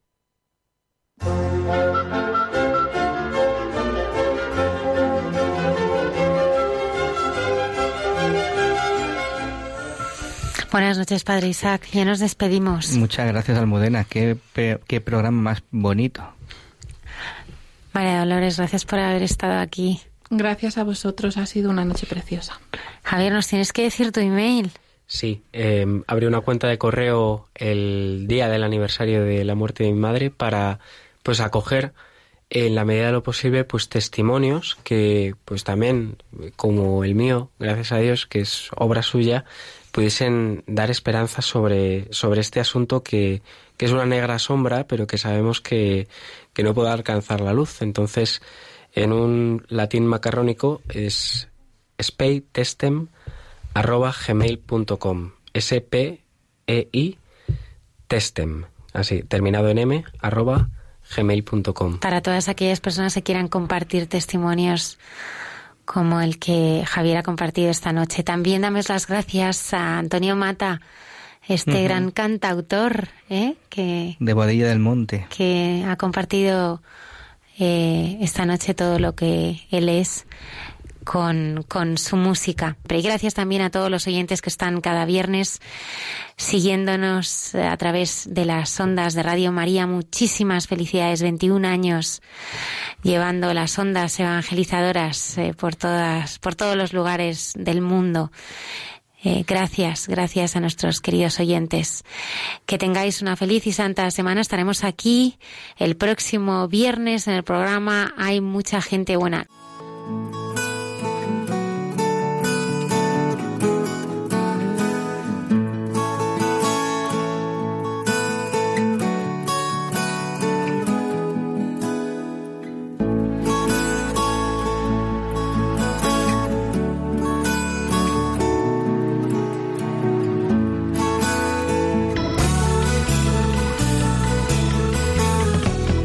Han escuchado en Radio María Hay mucha gente buena, un programa dirigido por Almudena Delgado.